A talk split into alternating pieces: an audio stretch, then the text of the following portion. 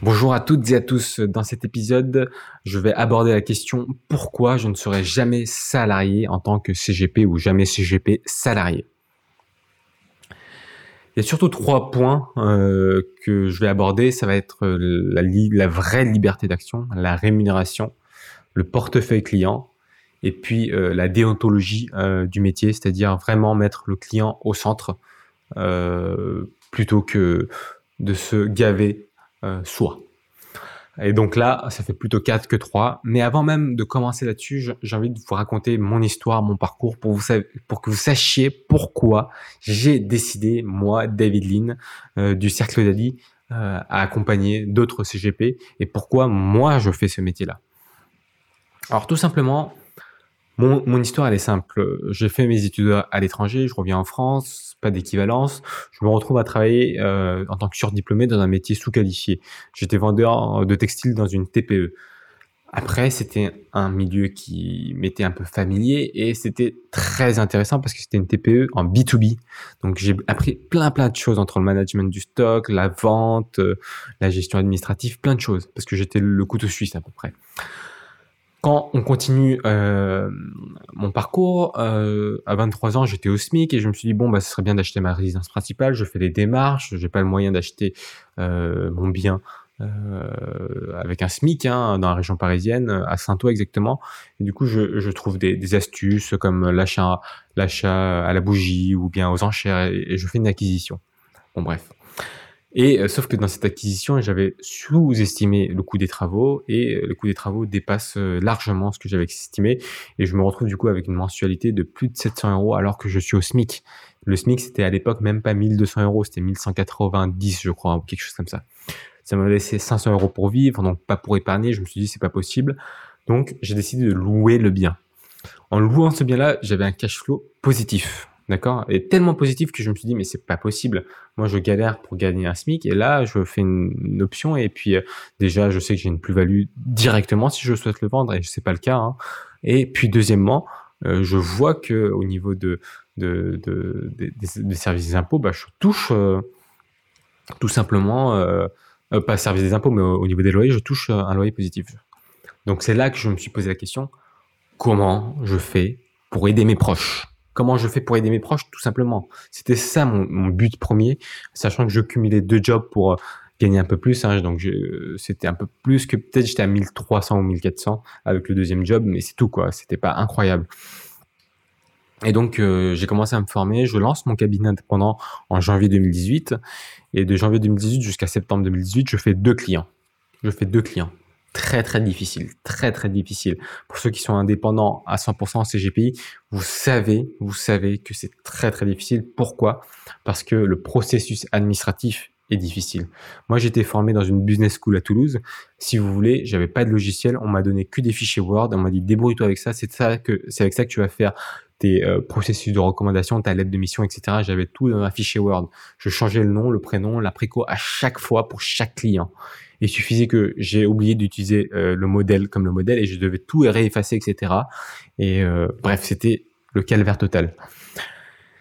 Et il se trouve que à la suite d'une discussion avec un confrère qui était dans le métier, qui m'a dit moi aussi je suis je suis chez GPI à la base et j'ai rejoint un réseau. J'ai toujours mon cabinet, je suis toujours en architecture ouverte mais euh, au sein d'un réseau, bah, j'ai la facilité d'action puisque euh, j'ai euh, la comptabilité, l'administratif qui est géré par le réseau, et puis moi, je me concentre vraiment sur la partie conseil et accompagnement des clients. Et là, je me suis dit, c'est ça qu'il me faut. Seul, on va plus vite, mais à plusieurs, on va plus loin, ensemble et plus fort et mieux. C'est ça que je me suis dit. Et donc, je me suis dit, OK, bon, bah, on va le faire en réseau. Et depuis, ça va beaucoup mieux. Mais aujourd'hui, ce n'est pas le sujet de l'épisode. Je pourrais le développer dans une prochaine fois, comment ça fonctionne en réseau mais c'est pas le but. Aujourd'hui, vraiment, ce dont j'ai envie de parler, c'est vraiment l'aspect pourquoi je ne ferais pas ce métier en, tant que salarié. Premièrement, moi, euh, en ayant travaillé deux ans et demi en tant que salarié, en ayant un mauvais manager, en ayant des reproches très souvent, en ayant donné 35 heures sur le papier, mais avec les déplacements, etc., on était plus à 45 heures, hein, parce que c'était loin de chez moi, etc. Je me suis dit, plus jamais, plus jamais je donne mon temps contre de l'argent, plus jamais. Souvent, j'ai des gens, j'ai encore des clients qui viennent me voir et fait euh, l'argent c'est pas important pour moi, mais euh, j'aime pas mon boulot non plus. Et là, je, je, sens une espèce de de contradiction tellement fort. Alors pourquoi vous continuez votre, votre métier? Vous donnez le temps qui est si précieux à, votre, à, votre yeux, à vos yeux pour justement gagner un peu d'argent. Et si l'argent ne vous importe pas et que le temps vous importe tant, peut-être qu'il y, a une balance à faire. Par exemple, hein, c'est ce que je me dis quand je suis en face de ces cas-là, bien sûr, je leur dis différemment, mais c'est ce que je ressens des fois. Et ben c'est pareil pour le métier. Lorsqu'on est salarié, déjà, on on n'est pas là pour notre intérêt ni l'intérêt du client dans la grande majorité des cas. Des cas, pardon. Pourquoi? Parce que la plupart des salariés ne sont pas en architecture ouverte. Je reviendrai là-dessus. La plupart, donc on peut travailler pour des groupes. Moi, je m'étais beaucoup renseigné hein, euh, lorsque j'ai failli mettre la clé sous la porte en septembre 2018. Euh, des réseaux qui existaient, je me suis beaucoup. Euh, enfin, il y a plein de réseaux, dont, des réseaux à trois lettres, hein, qui commencent par A, qui finissent par A, qui commencent par U, qui finissent par F. Enfin, pas tous les réseaux sont pareils, hein, et il y en a qui ont leurs points forts, leurs points faibles, et c'est normal, chacun a ses spécificités. Mais dans, dans certaines structures de salariés, on n'est pas en architecture ouverte, donc on est là, on propose des produits de la boîte dans laquelle on est, euh, il y a des choses qui sont bonnes, euh, assurément, sinon euh, ils n'existeraient pas et ils ne seront pas pérennes, pérennes, mais il y a d'autres choses qui sont beaucoup moins bien, et ça on le sait aussi, et donc du coup on a plus le rôle de vendeur commercial que de conseiller là pour le client. Ensuite, il y, a ceux qui sont en architecture ouverte, mais dont les frais sont exorbitants, facturés au, au client et euh, ou sinon qui, rémunère très mal ses consultants. Voilà. Moi, euh, quand j'ai regardé euh, ce qu'il y avait sur le marché, on m'a proposé un peu plus du SMIC, 1200, plus des primes, mais très difficiles de déblocage ou quand lorsqu'elles sont débloquées, c'est peut-être 1000, 2000, 3000 euros et c'est rien, c'est rien du tout par rapport à ce que vous pouvez gagner en tant qu'indépendant. C'est rien du tout. Donc, de facto, c'était pas intéressant, sachant que je connaissais la rémunération possible en tant qu'indépendant. Le métier de salarié, euh, déjà, niveau rémunération, n'est pas intéressant. Donc, premier point, la rémunération. On va souvent chercher la sécurité en tant que salarié. C'est quelque chose de respectable et c'est tout à fait OK. Moi-même, je l'ai cherché en 2 septembre 2018. Mais en fait, c'est une sécurité factice parce que là, ce que vous êtes en train de faire, c'est d'enrichir la boîte pour laquelle vous travaillez. Et de loin, c'est ça. Et en plus, on sait aujourd'hui que dans le monde du salariat, les techniques de management depuis l'après-seconde guerre mondiale, hein, depuis 50-60 ans, quand la psychologie a vraiment été développée euh, et que ça a été implémenté dans le business, on sait que les techniques de management, c'est là pour essorer les salariés, enrichir la boîte. Et c'est exactement ce que vous êtes malheureusement lorsqu'on est salarié. Je suis passé par cette case-là, des pions pour enrichir la boîte et c'est tout qu'on veuille se l'admettre ou non. Moi, j'ai eu beaucoup de mal à me l'admettre, mais c'est ça euh, que je ressens maintenant que je prends du recul lorsque j'étais salarié pendant deux ans et demi. Et les techniques de management continuent d'évoluer et deviennent de plus en plus pertinentes pour vous essorer, pour vous rapprocher du burn-out. Et une fois au burn-out, bim, on vous jette parce que vous produisez plus assez. Et vous, vous êtes incapable de produire parce que vous êtes dans cette période-là très difficile où il faut se reconstituer, il faut se reposer des questions profondes. Bref, c'est pas le sujet du jour. Donc, ok, a la sécurité, mais quand on est en indépendant, exemple tout simple. Lorsque c'est pertinent, euh, bien sûr, c'est pas à point de vue commercial, vous pouvez proposer de l'immobilier. L'immobilier, on sait que c'est très rémunérateur aujourd'hui, mais euh, c'est ponctuel, hein, donc c'est pas sécuritaire euh, pour le conseiller. Si on parle que de l'aspect conseiller, hein, si c'est déjà validé pour le client que c'est une belle préconisation, pour l'aspect conseiller, c'est pas sécurisant parce que c'est du one shot. Mais ce one-shot-là, il peut être intéressant. Quand on dépasse certains montants comme 200, 250 000, on peut être rémunéré par dossier jusqu'à 5 chiffres, vous voyez. Et donc, quand on sait ça, quand on a en tête ce chiffre-là, ce montant-là au niveau de la rémunération, on se dit que, OK, si on a un SMIC, on va avoir 14 000 euros. On va dire, au bout de deux dossiers immobiliers, j'ai déjà mon salaire annuel. Et les dossiers immobiliers, c'est pas si compliqué que ça à faire, quoi. En plus de tout ce que vous allez faire au niveau défiscalisation, au niveau aussi préconisation assurantielle, si c'est pertinent à chaque fois, hein, je le répète, hein, au cas par cas, bah, vous êtes sûr de dépasser votre rémunération de salarié et du coup la sécurité elle se trouve plus dans la dépendance que le salariat. Premier point, la rémunération. Deuxième point, la liberté et l'hypocrisie de cette fausse liberté de temps lorsque vous êtes salarié. Lorsque on est salarié, j'ai vu les consignes, hein, c'était tout simplement de se dire que bah ok, vous êtes libre de votre agenda, vous faites ce que vous voulez, vous devez quand même travailler 35 heures, vous devez quand même faire 10 ou 15 rendez-vous, ce qui est euh, incroyable, c'est trop, c'est trop déjà. 10 ou 15 rendez-vous par semaine. Euh, vous devez quand même euh, rendre des comptes, vous devez quand même faire un temps nombre de contrats, vous devez, vous devez, vous devez, vous devez, vous devez. Voilà, technique de management par euh, par, par les résultats, par les chiffres, parce que vous êtes là pour produire du chiffre. Et si vous produisez pas, bah, on fait un point avec vous, on vous tape un peu sur les doigts, et on vous dit c'est pas bien, il va falloir changer. Et peut-être que, ok, au départ vous êtes junior, ça vous va, mais peut-être que ça fait 10 ans, peut-être que ça fait 15 ans que vous faites ce métier, vous avez marre de rendre des comptes, quoi, au bout d'un moment. Enfin, bref, je passe au-delà de ça. Donc, ce faux euh, sentiment de liberté en disant vous vous organisez comme vous voulez, c'est parce qu'ils savent pertinemment que vous allez voir plus de gens possiblement le soir et le week-end ou dans un pause midi quand les autres euh, travaillent pas. Et donc, ils savent que vous serez plus pertinent sur vos temps euh, normalement de liberté avec votre famille euh, et votre ami et vos amis. Si vous êtes célibataire, c'est ok, mais une fois que vous avez une vie de famille, vous voulez pas travailler le soir ni le week-end. Donc, il faut vraiment sortir de ce schéma de fausse liberté, d'accord? C'est euh, c'est pas encore une fois pour vous donner la morale, mais c'est juste pour vous dire, voyez les choses comme elles le sont, quoi. J'en ai discuté avec beaucoup aujourd'hui euh, qui sont salariés. J'ai appelé beaucoup de personnes, euh, peut-être une centaine de CGP pour savoir quels étaient les côtés positifs, quels étaient les côtés négatifs du métier, et ça, ça en fait partie grandement.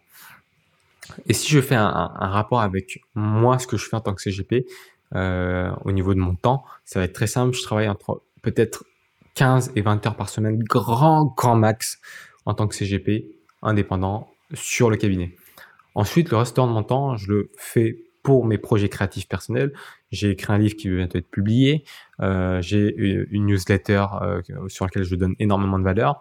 J'ai envie de créer une communauté bientôt à travers un forum privé euh, à l'accès privé aussi, du coup payant.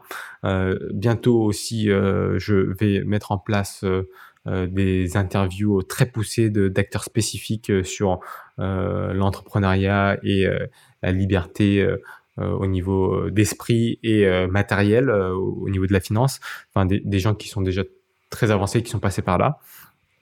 Et ensuite aussi, je, je parle de, choses très pertinentes dans, dans ces vidéos-là, YouTube et dans le podcast, et encore d'autres projets qui sont sur le feu, notamment euh, avec des coachs sur l'apprentissage, et c'est très très très très intéressant. C'est une vie qui est épanouie parce que je fais vraiment avec mon temps libre ce que j'ai envie de faire. Peut-être que vous, ça vous parle pas. Moi, je, je suis sur ce, ce, cet esprit de croissance. Hein. Euh, je suis comme ça, c'est de facto de ma nature. Mais peut-être pour vous, c'est aller chercher euh, du temps libre pour passer du temps et voir vos enfants grandir, ou passer plus de temps avec vos conjoints ou vos conjointes, pouvoir poser deux mois et demi de vacances dans l'année parce que vous en avez besoin et que vous voulez profiter du monde, de la vie. Bon, un peu période dans cette période, un peu compliqué en cette période de Covid, mais c'est possible puisque moi, en 2020, j'ai posé deux mois et demi de vacances. Enfin, ça n'a exactement et strictement rien à voir avec la liberté d'un salarié. Une fausse liberté par rapport à une vraie liberté, rien à voir. Donc, deuxième point, c'est la liberté. Troisième point, c'est peut-être l'un des plus importants. L'un des plus importants, ça va être le portefeuille client. Aujourd'hui, lorsque vous êtes salarié, vous allez peut-être même apporter vos proches, vos amis, vos familles euh, que vous allez démarcher que dans, dans, dans la boîte.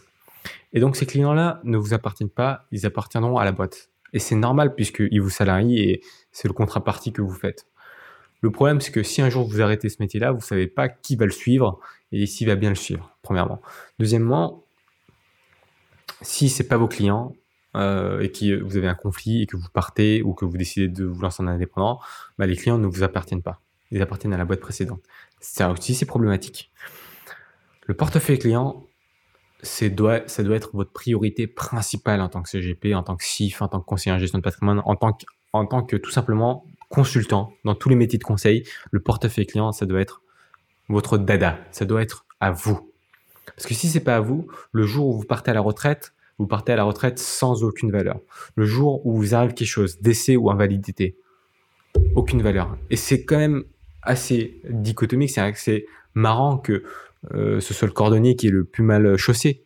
Nous-mêmes, on est CGP, on doit avoir une notion de ça, de la prévoyance. C'est hyper important, la notion de prévoyance. Et personne ne nous en parle. On peut certes souscrire une prévoyance en tant que salarié, très bien. Mais si vous avez un portefeuille client, ce portefeuille client, c'est aussi votre prévoyance. Parce que soit vous, avez déjà monté un, beau portefeuille et vous touchez de l'encours dessus. Ah, qu'est-ce que l'encours? Bah, L'encours, là aujourd'hui, il y a des CGP salariés qui n'en touchent pas, d'autres qui touchent 0,05%. Ridicule, ridicule. Mais on ne va pas revenir là-dessus. Déjà, vous pouvez toucher l'encours à vie. Ensuite, en dehors de l'encours, vous pouvez revendre le portefeuille comme un infirmier ou une infirmière, comme un médecin en fin de carrière, comme un consultant indépendant euh, dans, la stratégie euh, d'entreprise. Le portefeuille client, c'est la base, c'est la base du métier. Et lorsque vous êtes salarié, vous n'avez pas de portefeuille client. Vous en gérez un, mais il appartient à la boîte. Donc vous pouvez dire j'ai un portefeuille client, mais ça ne veut rien dire parce qu'il ne vous appartient pas. Et croyez-moi que ça, ça se valorise. Peut-être à 6 ou 7 chiffres, en fonction des années que vous avez passées à le développer. Donc rien que ça, ça vaut la peine de vraiment, sérieusement, à penser à devenir indépendant. Et finalement, on va parler de la rémunération. La rémunération, elle va être simple. C'est un point très important sur l'équivalence salarié, l'équivalence indépendant.